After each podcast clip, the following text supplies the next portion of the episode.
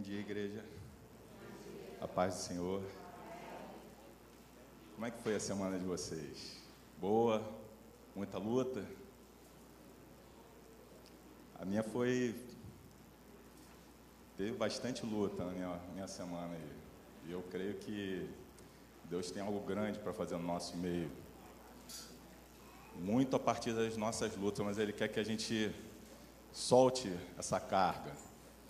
Então vamos ouvir a palavra do Senhor e aquilo que Deus tem para falar a nós nessa manhã. Convido meus irmãos a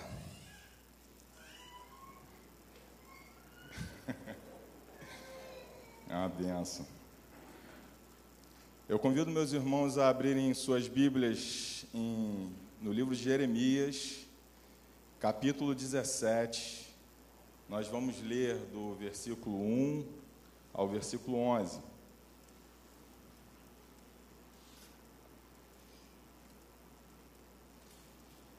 Eu confesso aos irmãos que Deus foi formatando a mensagem essa semana mas ele me deu esse texto. E apenas no final da. Quando a mensagem foi complementada, eu acho que ainda não terminou, né? Vai terminar a hora que a gente ouvir de Deus aquilo que Ele tem para falar nos nossos, aos nossos corações. 17, capítulo 17, Jeremias. Vocês vão ver que esse texto ele é perfeitamente o início, o meio e o fim da. É difícil isso. Para quem prega, a gente normalmente escolhe um texto e o texto é, traz o centro da palavra, mas esse traz o início, o meio e a conclusão. Amém? Vamos ler? Subtítulo do texto: Pecado só engana e destrói. O pecado de Judá está escrito com um estilete de ferro, com a ponta de diamante, está gravado na tábua do seu coração e nas pontas dos seus altares. Seus filhos se recordaram dos seus altares e dos seus postes sagrados, junto às árvores, árvores frondosas sobre os altos montes.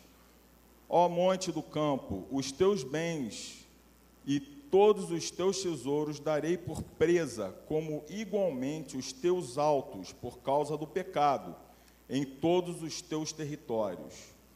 Assim, por ti mesmo te privarás da tua herança que te dei, e far-te-ei servir os teus próprios inimigos, na terra que não conheceis, porque o fogo que acendeste na minha ira arderá para sempre.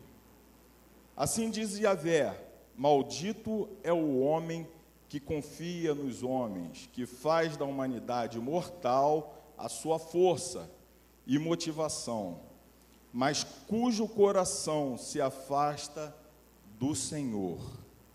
Ele será como um arbusto no deserto, não perceberá quando algum bem se aproximar. Pelo contrário, morará nos lugares mais áridos do deserto, em terra salgada e desabitada. Mas bendito é o homem cuja confiança está totalmente depositada em Yahvé, cuja fé está no Senhor. Ele será como uma árvore plantada junto às boas águas, que estende as suas raízes para o ribeiro. Uma árvore que não se afligirá quando chega o calor, porque as suas folhas estão sempre viçosas, não sofre de ansiedade durante o ano da seca, nem deixará de dar o seu fruto. Ora, não há nada mais enganoso e irremediável do que o coração humano, e sua doença é incurável. Quem é capaz de compreendê-lo? Eu, Yahvé, o Senhor, sondo profundamente o coração e examino a mente dos homens a fim de entender cada pessoa de acordo com a sua atitude, conforme as suas obras. Como a perdiz que choca os ovos que não pôs, assim é aquele que ajunta riquezas por meios injustos. Na metade de sua vida, elas o abandonarão, e no fim, ele acabará como um tolo. Amém?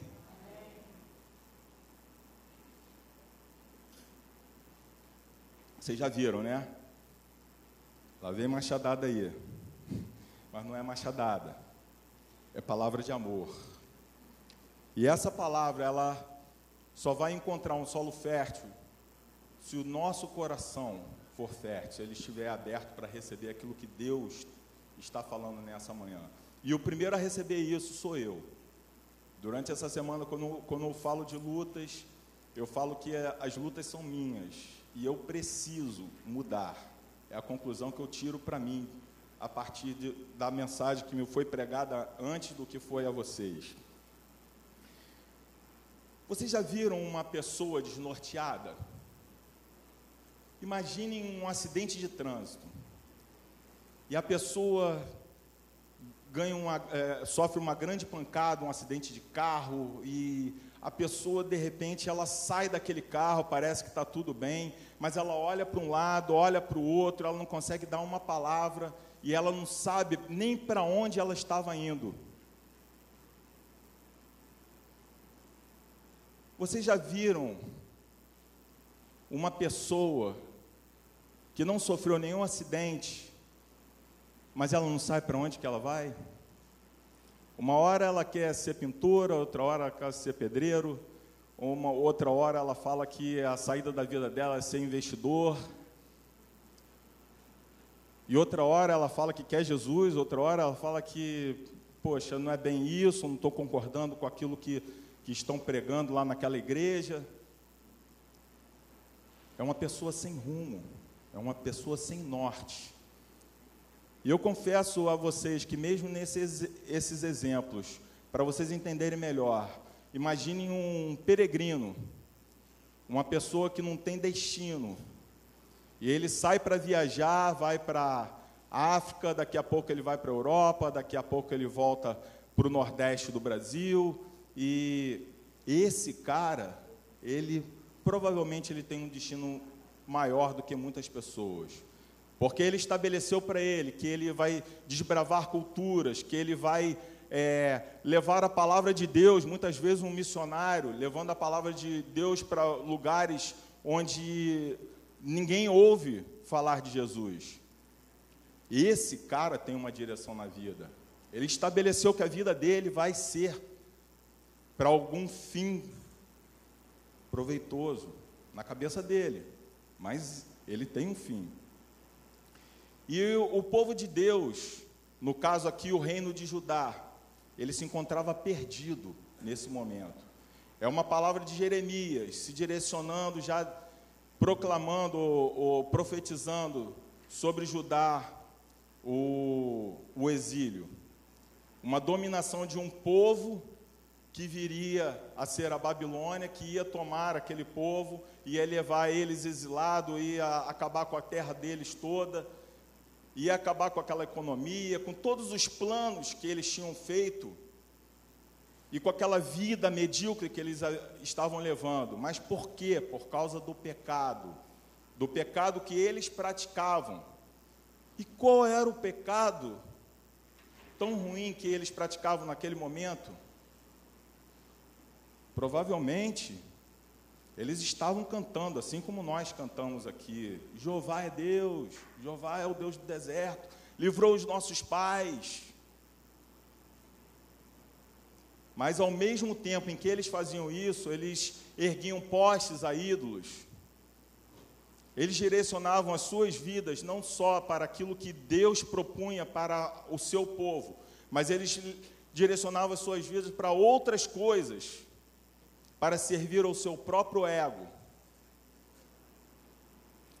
Devia ser uma grande nação, tinham planos de dominação, tinha um governo que administrava e reinava sobre seus súditos, prevendo é, um conserto ali, um conserto acolá, uma construção, vamos erguer um prédio aqui, aqui vai ser a sede do governo, ali aquele povo está meio rebelde, vamos atacar, vamos controlar, e aquele povo também tinha comércios e cuidavam dos seus bens, construíam as suas casas.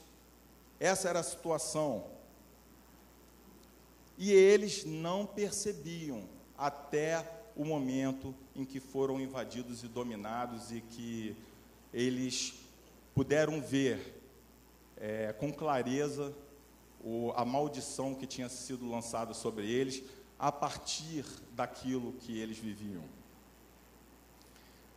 Para a gente entender é, essa lógica, porque existe uma lógica nisso, né? E, e nós pregamos o Evangelho, nós dizemos que seguimos a um Deus, e nós precisamos enxergar uma lógica que ela não pode partir dos nossos corações. Ela é uma lógica que vem do Senhor. E essa lógica, ela está revelada durante toda a Bíblia. Eu já, eu, eu, a, às vezes é, eu fico assim meio é, tímido, né, de ficar voltando sempre, mas eu gosto muito de voltar a Gênesis, porque Gênesis é o início de tudo, é onde a gente enxerga como fomos, fomos criados e por que fomos criados, é onde eu tento imaginar como era a vida do homem antes do pecado. tudo era luz. Havia uma harmonia extrema. E Deus coabitava com o homem, sem restrições, acredito. Nós podemos ver que Deus nos fez com uma razão, e nós, Ele nos fez com um propósito. E o propósito não é, ah, eu precisava de uma companhia e eu vou fazer o homem porque eu estou muito solitário, como algumas pessoas dizem, porque Deus não tem necessidade de nada. Mas Ele fez, Ele criou o homem para a sua própria glória, e nós fomos criados para nós procedermos dessa maneira, para glorificarmos ao Senhor com as nossas vidas. Ainda no Éden, antes da queda, Deus nos dá três mandatos: um mandato espiritual, de comunhão com Ele, um mandato social, de desenvolvimento da sociedade, e um mandato cultural, de dominação e construção dessa sociedade. Ah, Para ficar mais claro, o mandato social ele fala sobre a união entre um homem e uma mulher, termos filhos, a partir desses filhos, construímos famílias, nos agruparmos em outras famílias maiores. E o social já, já vai englobar tudo. E no capítulo 2, versículo 15 de Gênesis, Deus nos dá um mandamento. Ele, ele fala através de Adão, ele coloca Adão no jardim do Éden e diz para Adão: Adão, você precisa lavrar e guardar esse jardim. E essa é a proposta que Deus deu para, para o ser humano. E ali naquele momento de Jeremias, essa proposta havia se perdido. O povo que se chama pelo meu nome não está lavrando e guardando a, terra. Ah, mas eles não estavam trabalhando? Estavam trabalhando. Guardando o território, não é bem assim. O nosso trabalho e a nossa guarda tem que ser de acordo não com aquilo que é, serve a nós, mas que serve ao Senhor. Para vocês entenderem ainda melhor, depois do pecado, e Adão peca junto com Eva, e eles são expulsos dessa, dessa, desse lugar de conforto, dessa glória, e eles vão para um lugar árido, digamos assim. Mas lá eles têm filhos, e os primeiros filhos que nascem são Abel e Caim. Abel era magnífico na proposta de Deus.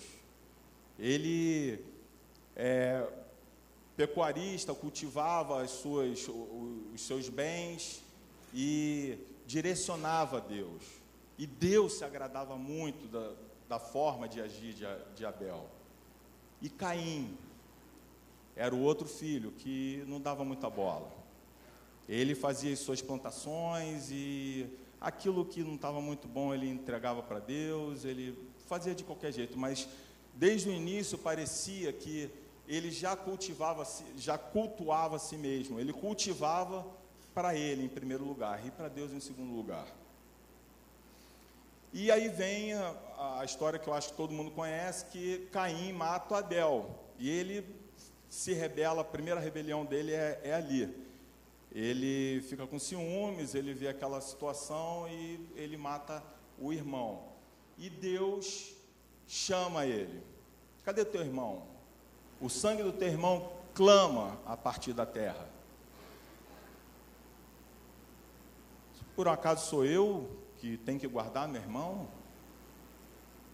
É, mas por causa do aquilo que você fez, uma maldição é lançada sobre a sua vida. E você vai ser, vai ser expulso mais uma vez. E você vai peregrinar.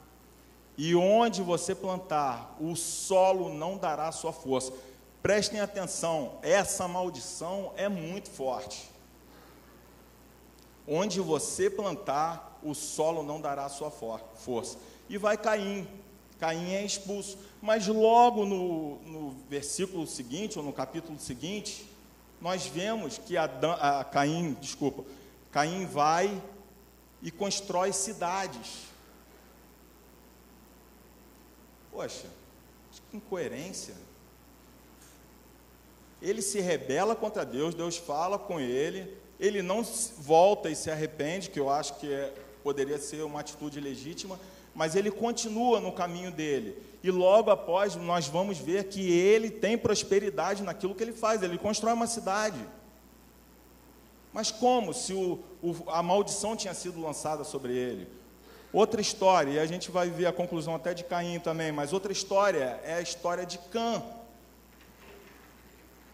Após Caim, a, a sociedade começa a, a, a se multiplicar, e o povo é muito mal, você vê o resultado grande de até da, da rebeldia de Caim, e Deus resolve destruir a humanidade. E através de Noé, ele lança a arca, salva aquela família, e Noé tem três filhos, Cã, Sem e Jafé. Logo após a, o fim do dilúvio, Noé está plantando um, ele, ele sabia como fazer vinho, plantou a uva, fez o vinho e se distraiu, se embebedou a partir daquele vinho. E Cã, a Bíblia não fala com detalhes, mas parece que Cã foi chacotado seu pai. E ele viu, o pai estava nu e bêbado, e ele, ao invés de cobrir o seu pai com uma atitude de honra que pertence a Deus, ele vai contar para os seus irmãos, e pro, provavelmente ele chega para os seus irmãos, cara, você não viu o papai como é que tá? Tá nuzão lá dentro, todo peladão, fazendo um monte de besteira, não sei o quê. E a atitude dos irmãos é diferente. Eles, sabendo dessa notícia, eles voltam e cobrem o seu, a vergonha do seu pai. E a partir disso, Noé amaldiçoa Cã. Cã é pai de Canaã. E não sei se vocês lembram, quando o povo de Deus estava para voltar para a terra prometida, Deus fala: ainda não se completou a medida da maldade daquele povo, porque eu vou exterminar ele também. Uma descendência de maldição. Mas, isso é lá adiante. Antes disso, nós vemos a Torre de Babel. E a Torre de Babel, é, na construção e no domínio da, do reino, na época da Torre de Babel, tem um outro personagem que a gente passa batido na Bíblia, mas que precisa ser notado: Nimrod. Já ouviram falar em Nimrod? Valente, guerreiro, dominador. E ele provavelmente era o rei daquela época. E as nações falavam uma só língua. E resolveram, a partir daquela liderança, construir uma torre através da qual eles pudessem ser conhecidos. Notem a proposta da construção da Torre de Babel.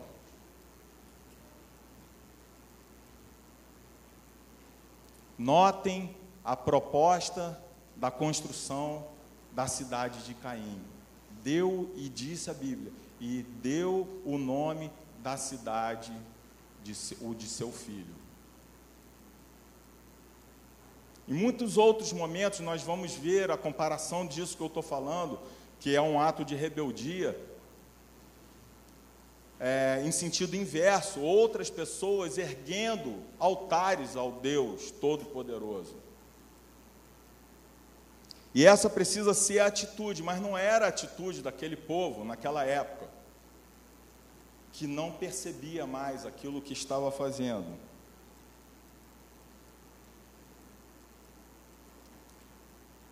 Mas a rebeldia, apesar de parecer incoerente, a rebeldia sempre resulta em cativeiro. Por que, que eu digo que parece incoerente? Parece incoerente porque é, Caim é amaldiçoado e daqui a pouco está prosperando, construindo uma cidade. Cã é amaldiçoado e daqui a pouco o governante daquele povo é um descendente dele. Como pode isso se ele foi amaldiçoado?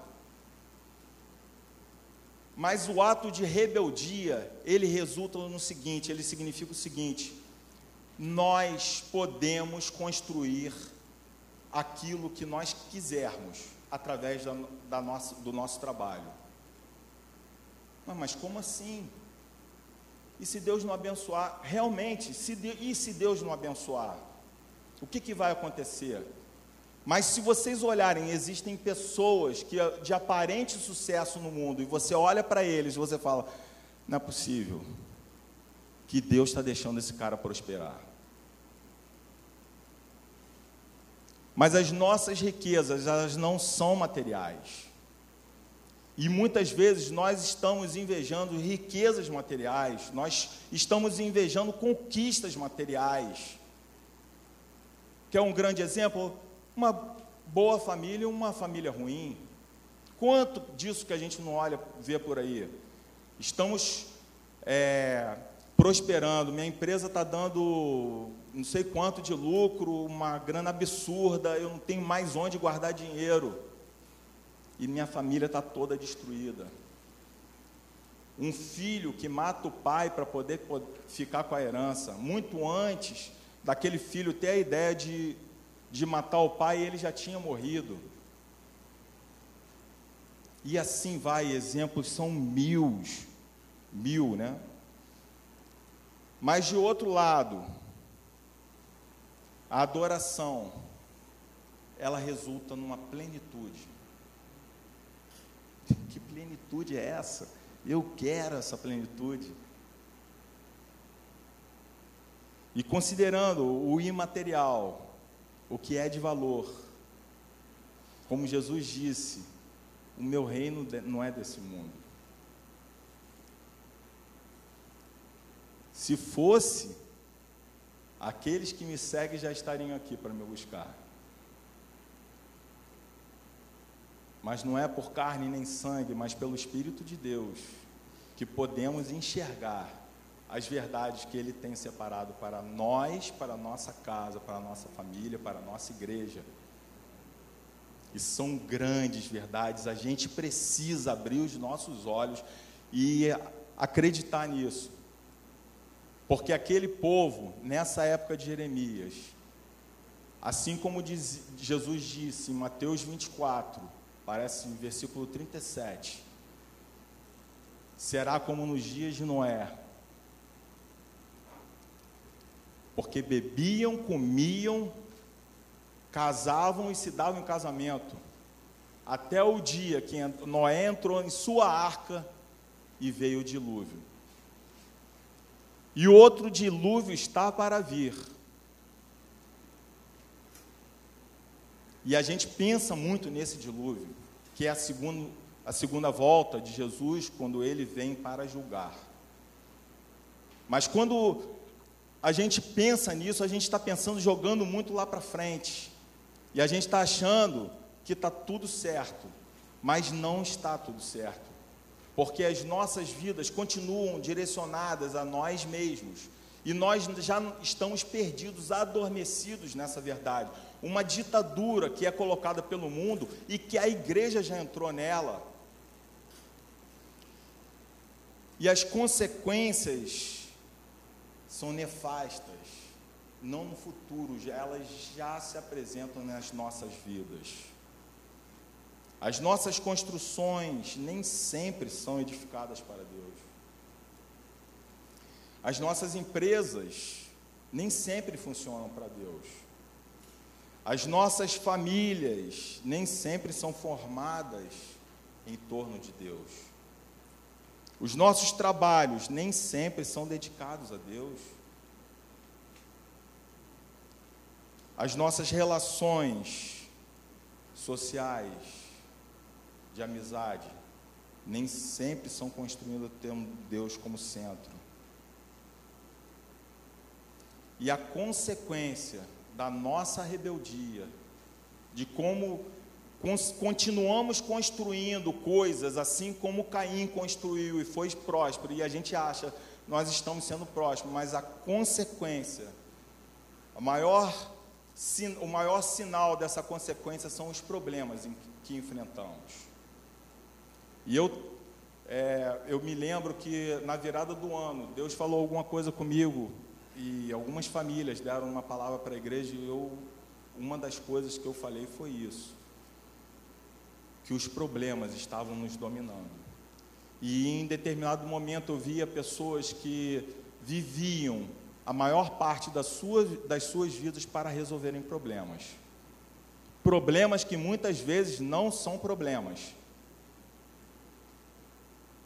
São problemas que nós mesmos criamos e precisamos agora enfrentar esses problemas ou não. Se a gente resolve enfrentar esses problemas, a gente continua escravizado pelos problemas. Ah, mas de que você está falando?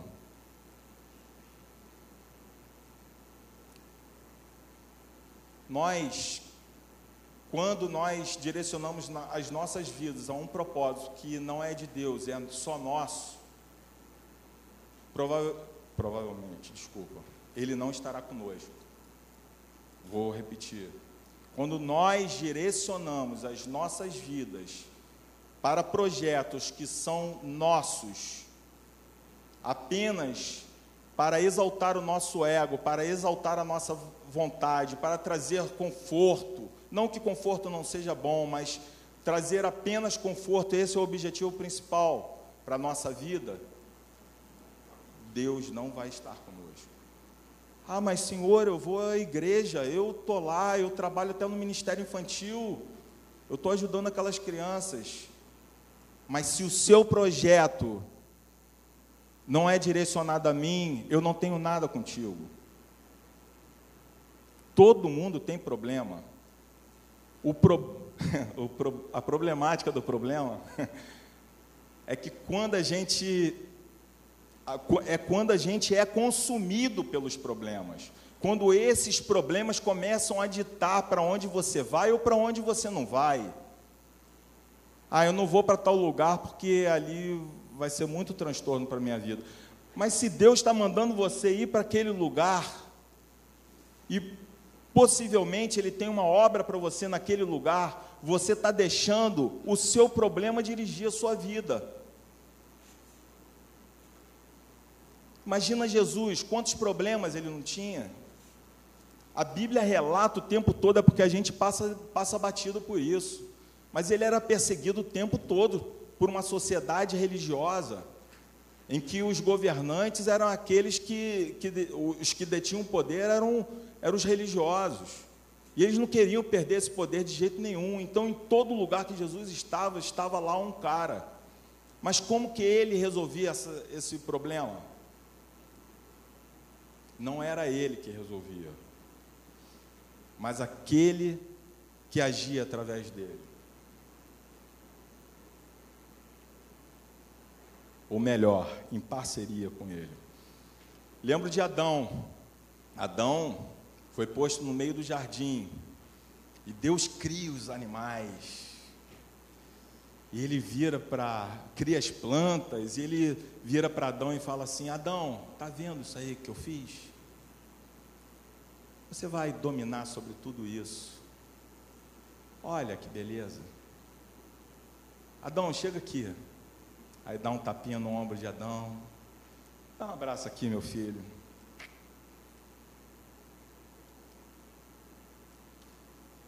Pega os animais e dá nome para eles. Cara, que, que parada sensacional. Deus podia chamar Adão e falar: está vendo aquilo ali? Aquele é o leão. E aquela ali riscadinha, está vendo? Não esquece não, hein? Aquela é zebra. Mas ele chama Adão para cooperar com ele e fala: Adão, vamos fazer isso aqui juntos. Guarda esse jardim, cuida. A tua autoridade sou eu que te dou. Você vai mandar sobre todos eles. E na cruz Deus restituiu essa autoridade sobre as nossas vidas. E a gente fica clamando por autoridade, mas a gente não sabe onde que a gente perdeu. E a autoridade de, que Deus nos deu está nessa verdade, está baseada nessa verdade, porque quando os projetos não são dele, os projetos são nossos, ele não tem compromisso com a gente. Mas enquanto nós estamos em cooperação com ele, ele vai bater no ombro da gente e vai falar assim: Olha, está vendo aquela alma ali? É através de você que eu vou salvar. Está vendo aquele empreendimento ali? Vai lá e toca ele, porque através daquele empreendimento eu vou salvar muitas vidas através daquela empresa, eu vou transformar a sociedade em torno dela. O maior problema nosso, sabe qual é? Que a gente olha para um lado, olha para o outro e vê assim: não tá, mas não está ninguém fazendo, por que, que eu que tenho que fazer? Conhece a lei da média? A lei da média fala o seguinte: nós somos a média das pessoas com quem a gente convive. Então vai ter alguém que vai ter que ser o desbravador. E esse desbravador ele vai ter que se juntar com mais um e vai ter que se dividir na metade para poder somar naquele cara. E é, por aí vai. Que também não, não é o sentido da gente ficar catando, que também a gente pode buscar outras pessoas que somem a gente. E, infelizmente, é, não por falta de amor às almas, mas acabar se afastando de pessoas que têm diminuído a gente. Deixa eu ver onde que eu parei, porque.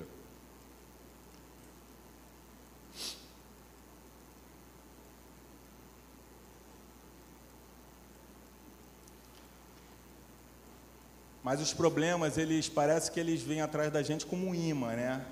Eu não tinha problema nenhum essa semana. De repente, a casa lá que eu alugo, que eu, é, a minha casa que eu estou alugando para uma pessoa que tem inquilino, está cheia de cupim. E aí eu tenho que resolver um negócio, aí daqui a pouco vem outro problema que soma esse. Meu Deus, o que, que eu vou fazer? Mas eu, eu quero falar com o senhor, eu quero preparar um estudo legal, eu quero cuidar dos meus filhos, mas são os problemas que estão tirando, me tirando do sério. Eu não consigo ter alegria num momento da minha vida tão importante. E teve um dia que eu peguei, até a, a minha esposa falou, mas isso é praga.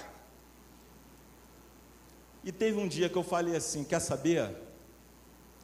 Em nome de Jesus, insetos, vocês são colocados ali pelo Senhor, vocês são criados pelo Senhor. Retornem ao seu lugar de origem, saiam dali. E eu não sei o que, que vai acontecer, mas está lá, está lá, está longe. E eu tenho que começar a crer nessa autoridade que eu tenho. Que a inseticida vai resolver, ah, mas tem os meios naturais. Eu creio nos meios naturais, já até estamos cotando com mas é capaz do cara chegar lá e não, não ver mais nenhum inseto. Eu creio nisso. Amém? e outros problemas, a gente precisa fazer isso também. E melhor, a gente precisa parar de enxergar certas coisas como, como problemas. Muitas das coisas que se colocam nossa, na nossa frente são oportunidades e não problemas. Mas a gente está tão traumatizado, tão diminuído, que a gente olha para as coisas e vê problemas, só problemas. Ah, isso é um problema. E a gente tem um exemplo lá em casa que eu preciso citar aqui, é, é, importante, não sei se muitas pessoas têm, a gente agora tem três filhos.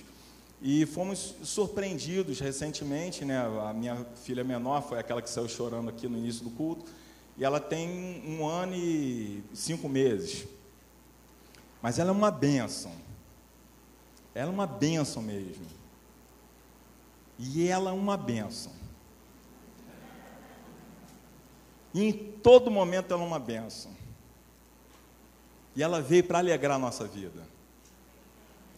E ela veio para satisfazer várias coisas que a gente não pensava que ia encontrar. Ela veio para preencher um vazio que a gente não sabia que tinha.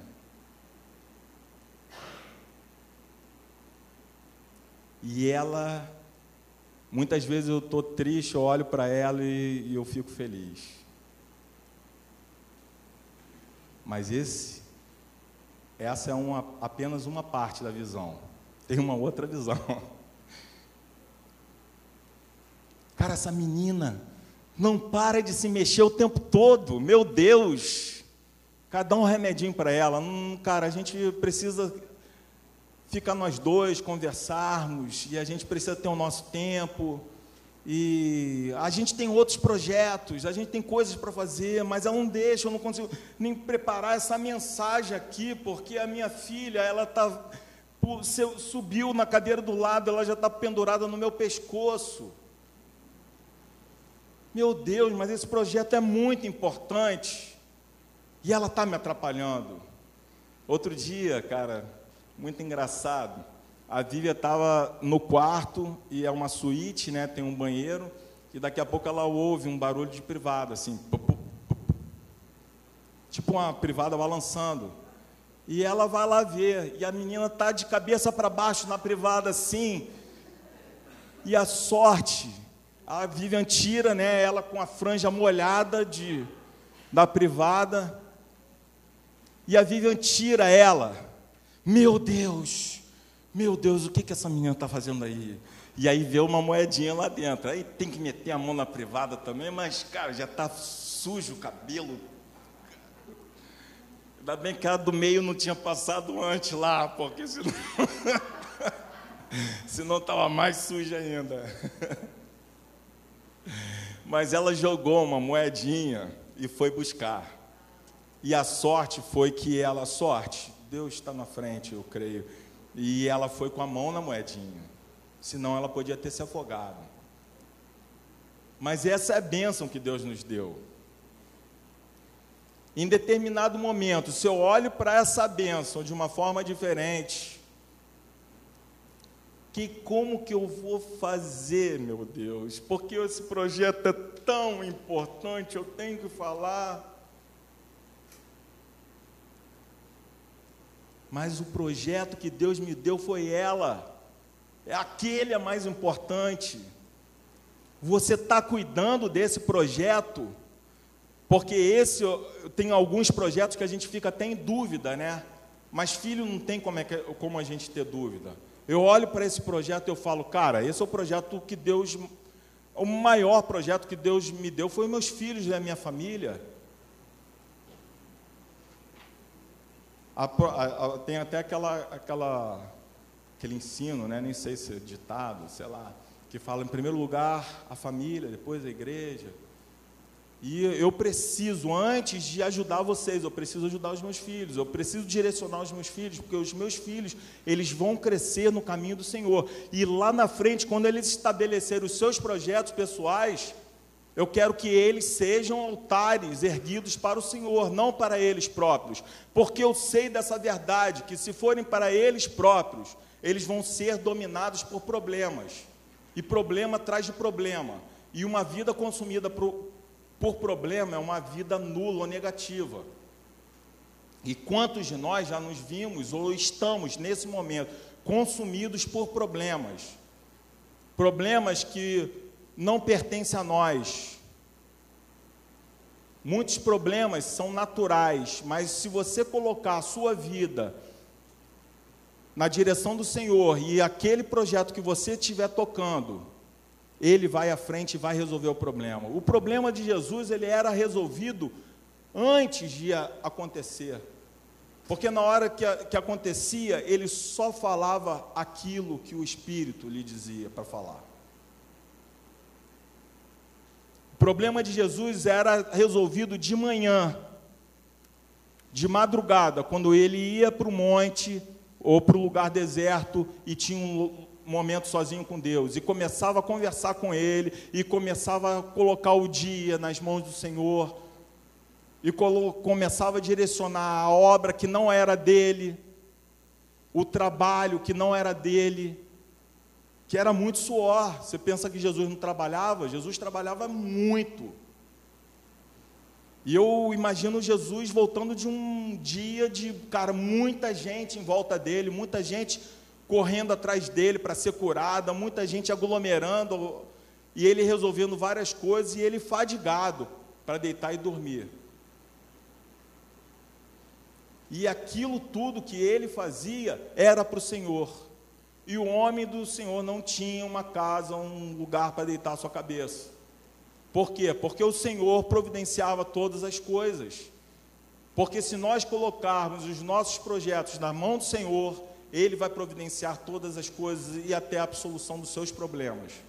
Mas se nós continuarmos buscando problemas para saciar as nossas necessidades, infelizmente virão problemas sobre problemas. O próprio problema já se encarrega em trazer outro. Vem, vamos, vamos lá, aquele otário ali. Ele quer, ele gosta de problema. Vamos lá. Desculpa a palavra otário, isso é muito forte, mas é, é por aí, tolo. Tolo, na Bíblia tem tolo. Amém?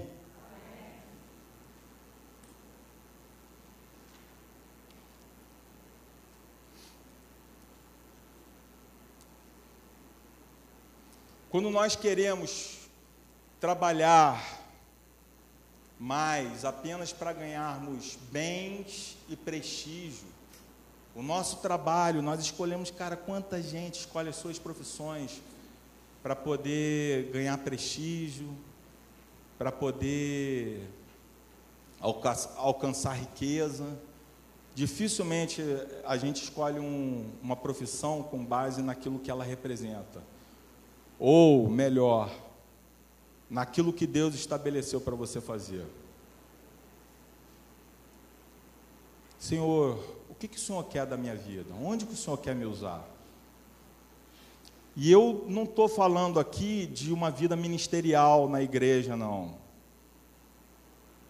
Há muito tempo, acho que a gente já desmistificou uma, uma ideia que foi colocada na cabeça da igreja há muito tempo atrás, que é a de a separação da, da sua vida espiritual e da sua vida secular. Ah, eu tenho a minha vida secular e aquilo ali é aquilo ali. E aqui eu tenho a minha vida espiritual. E o profissional da, espiritual é, é o pastor. Ou aquele que trabalha na igreja. Não existe isso. A nossa vida é espiritual em qualquer momento que a gente estiver. E nos nossos trabalhos a gente precisa ser usado. O nosso ministério é exercido por nós, principalmente no lugar onde a gente passa mais tempo. Mas quando a gente escolheu o nosso trabalho, mesmo que isso tenha acontecido, e ah, eu, cara, realmente naquela época eu construí aquela casa, ou eu construí aquela empresa, ou escolhi essa profissão. Eu estou fazendo assim, cara, porque eu estou com frio, desculpa, cara. Eu não sei se. Mas, naquela, eu escolhi aquela profissão e eu realmente não perguntei ao Senhor. Pergunta agora, Senhor, o que, que o Senhor quer de mim naquele lugar? E eu garanto para você que, diante da, da sua mudança de direção, ele vai falar assim: não se preocupe, eu sei que você errou. E tudo que você tinha que colher, de repente você já colheu, não precisa mais se preocupar. Eu vou te dar, a partir desse momento, uma outra função, uma outra direção. Esse projeto aqui que eu tenho para você nesse lugar. O Marcelo que estava ali para fazer isso, ele, ele não fez, eu tive que mandar embora. Aí eu estou te substituindo, a oportunidade é tua agora.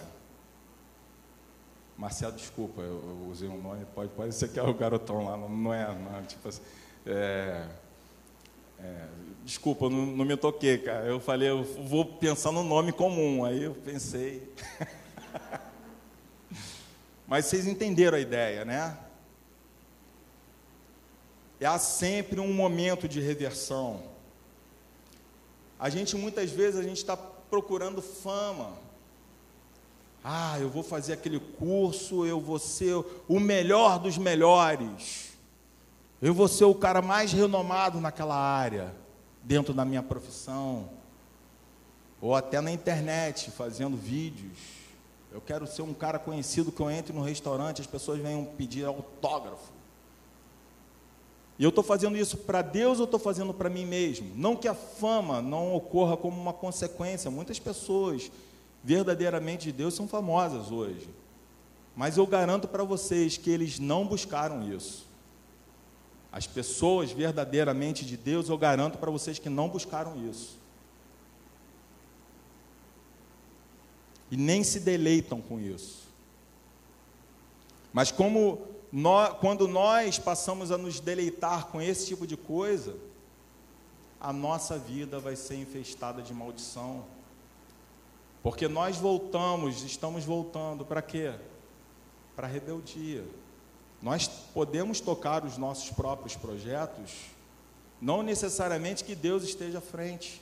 A gente toca os nossos projetos e muitas vezes a gente justifica e acha que um agradecimento é o suficiente para justificar aquilo que nós estamos fazendo. Quer ver? Ah, ganhei muito dinheiro naquela negociação. Obrigado, Senhor. Mas Deus não estava naquela negociação, ainda mais do jeito que foi feita. Você está agradecendo por quê? Por causa do dinheiro? Esse dinheiro é maldito. Esse dinheiro não veio de Deus. Esse dinheiro veio para te trazer mais adiante um problema que vai se transformar numa ansiedade, que vai se transformar num trauma, que daqui a pouco vai se transformar num rancor e que mais à frente vai se transformar num câncer na tua vida. Ou no infarto, que mais tem hoje a gente morrendo de infarto por causa de estresse e ansiedade. Gente que tem, parece que tem tudo, mas não consegue sair de casa por causa de medo.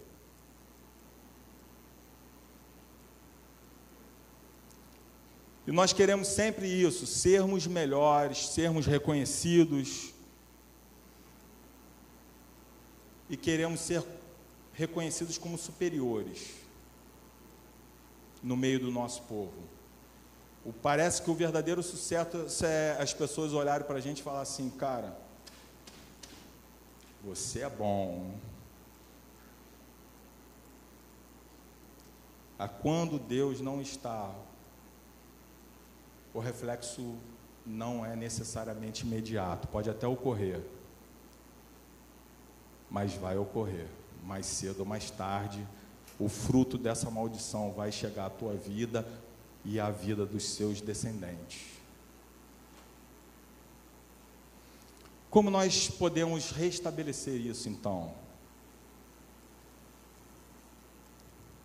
Eu queria ler só mais um texto da Bíblia fica em Marcos capítulo 4. Eu vou ler porque eu vou pular uma parte aqui que eu vou ler só o principal. Retornou Jesus à beira-mar para ensinar, e a multidão que se ajuntou ao seu redor era tão numerosa que o forçou a entrar num barco, onde assentou-se. O barco estava no mar e todo o povo agrupava-se na praia.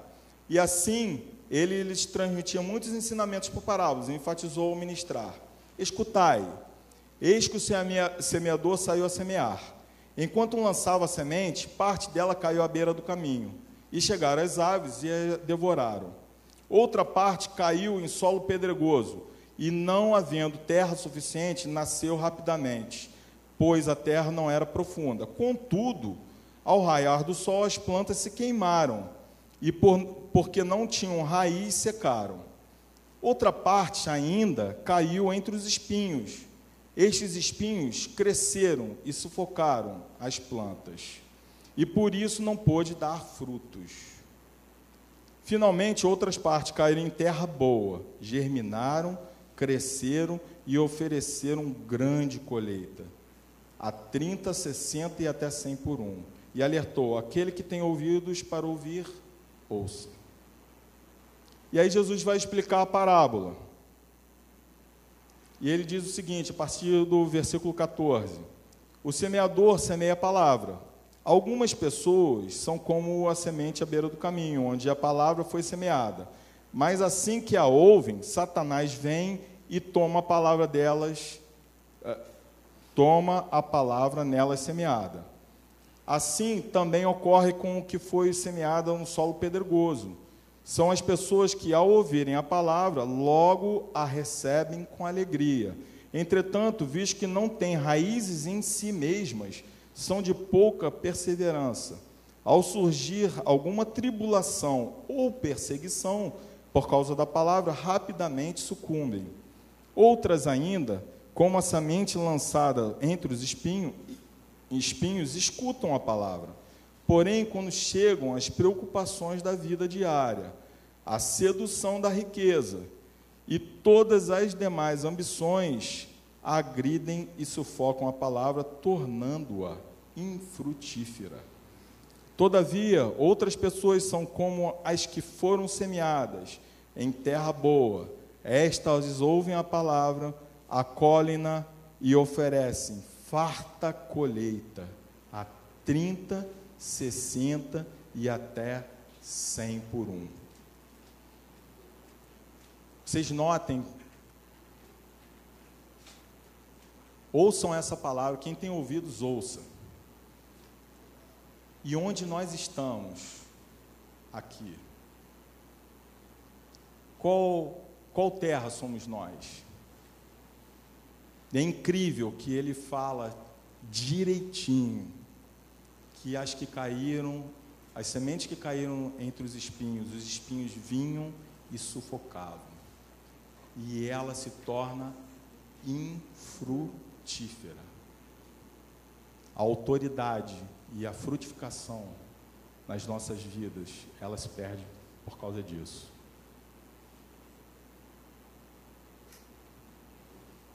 A gente pensa muito em frutos como sendo alguma coisa que a gente faz e o, até o resultado daquilo que a gente faz.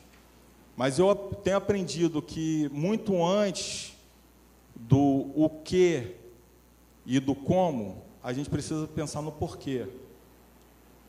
E quando a gente faz alguma coisa, se a gente não estiver baseada no porquê, a gente pode estar fazendo no sentido errado. E o que acontece é isso as nossas vidas, elas começam a produzir coisas que, em primeiro lugar, deveriam estar produzidas em nós. A frutificação, ela precisa vir de nós, e a consequência do fruto que foi gerado em nós é o fruto que vai ser lançado nas outras pessoas. Não adianta eu fazer se eu não for antes.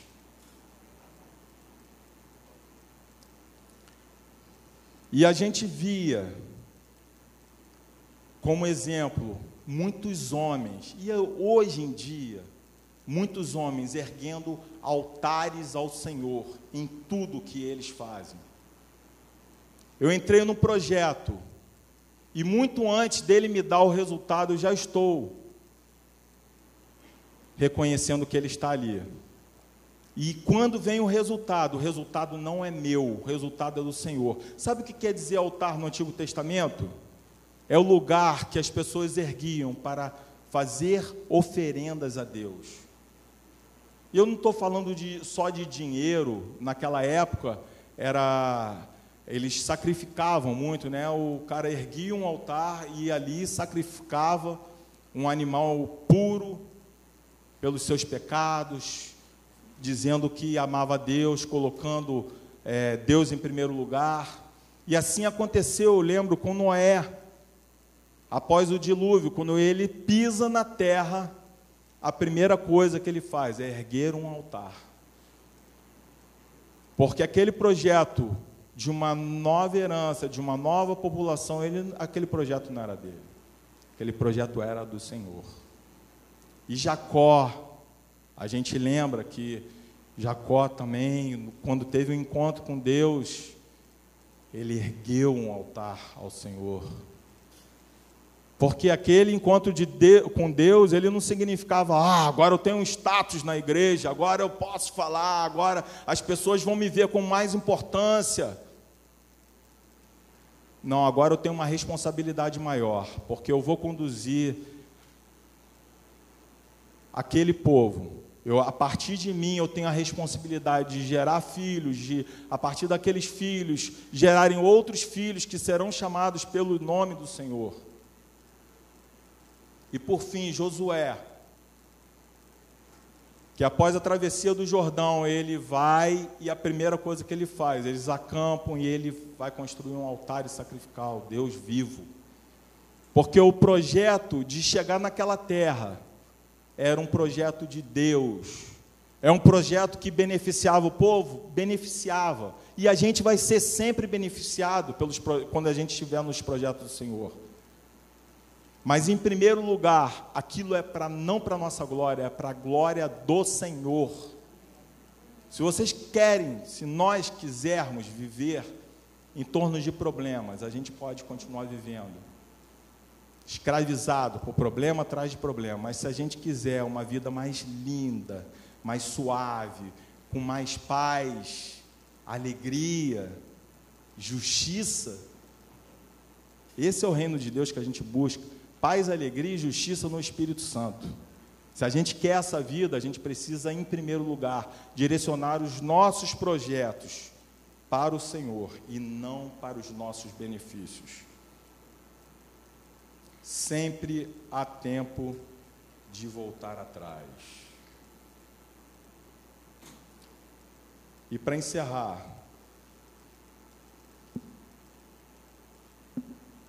vou ler uma breve história. Num pequeno país, de modo repentino, levantou-se um ditador, estabelecendo seu governo e alterando as regras governamentais de, e de convivência, impondo aos cidadãos obrigações que reduziam suas liberdades e também o produto de seu trabalho. Imediatamente, os habitantes daquele país ficaram inconformados. Sofriam por ver seus salários financiarem a realização de ideias contrárias ao que acreditavam. Sofriam também por ser, sentirem que estavam sendo controlados e reduzidos à vontade do ditador, com o passar do tempo, apesar de ainda reconhecerem estar vivendo aquém de suas expectativas, deram continuidade às suas vidas. Seus filhos continuaram indo para a escola e aprendiam a cada dia como se conformar ao governo. Suas famílias continuavam sobrevivendo e a comida era o suficiente para as suas necessidades. No final, sem grandes expectativas, apesar de saber que não era o ideal, a falta de liberdade passava quase despercebida. Essa história não é uma história de cunho político, mas eu creio que é a história que aquele povo viveu naquela época e é muito da nossa história hoje. Muitas coisas têm passado despercebidas e a gente tem perdido a visão daquilo que é muito maior que Deus tem preparado para a gente.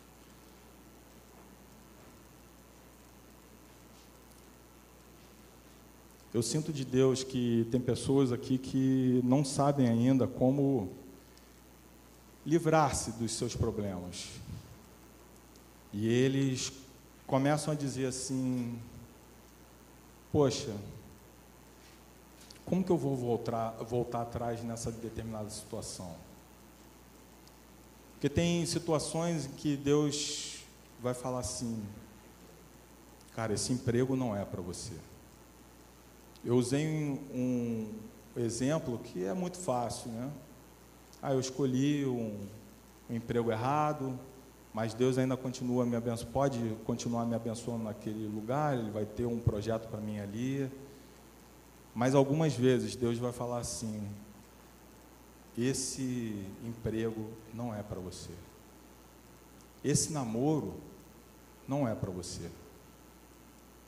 Estava conversando com uma pessoa esses dias e ela falou: Poxa, eu perdi três anos da minha vida namorando uma pessoa e eu sabia que aquela pessoa não era para mim. Mas eu tinha medo, porque eu sabia que quando eu fosse perguntar para o Senhor, o Senhor ia falar comigo para eu desmanchar.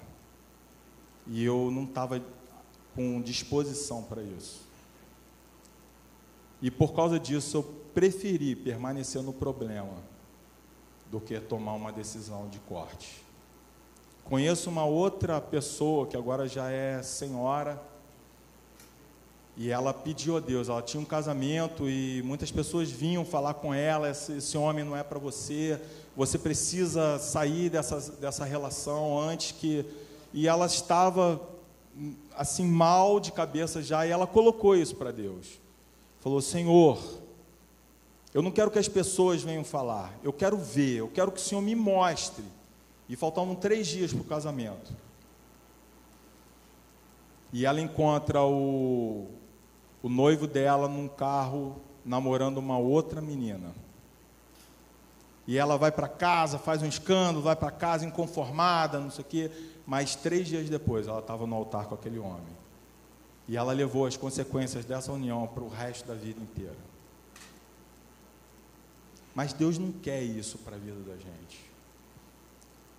Se você, hoje, você tem um problema e você não vê a solução desse problema, vamos orar aqui. E Deus vai dar a solução e a direção para você. Eu convido vocês a, a virem, a gente vai orar junto aqui. Quem, esse aqui é o altar do Senhor para você hoje, o simbolismo que vai representar a sua entrega. A entrega daquele problema que você não sabe como resolver, aquele projeto que você não sabe como direcionar, ou que você está em dúvida se, se ele é para você. Venham.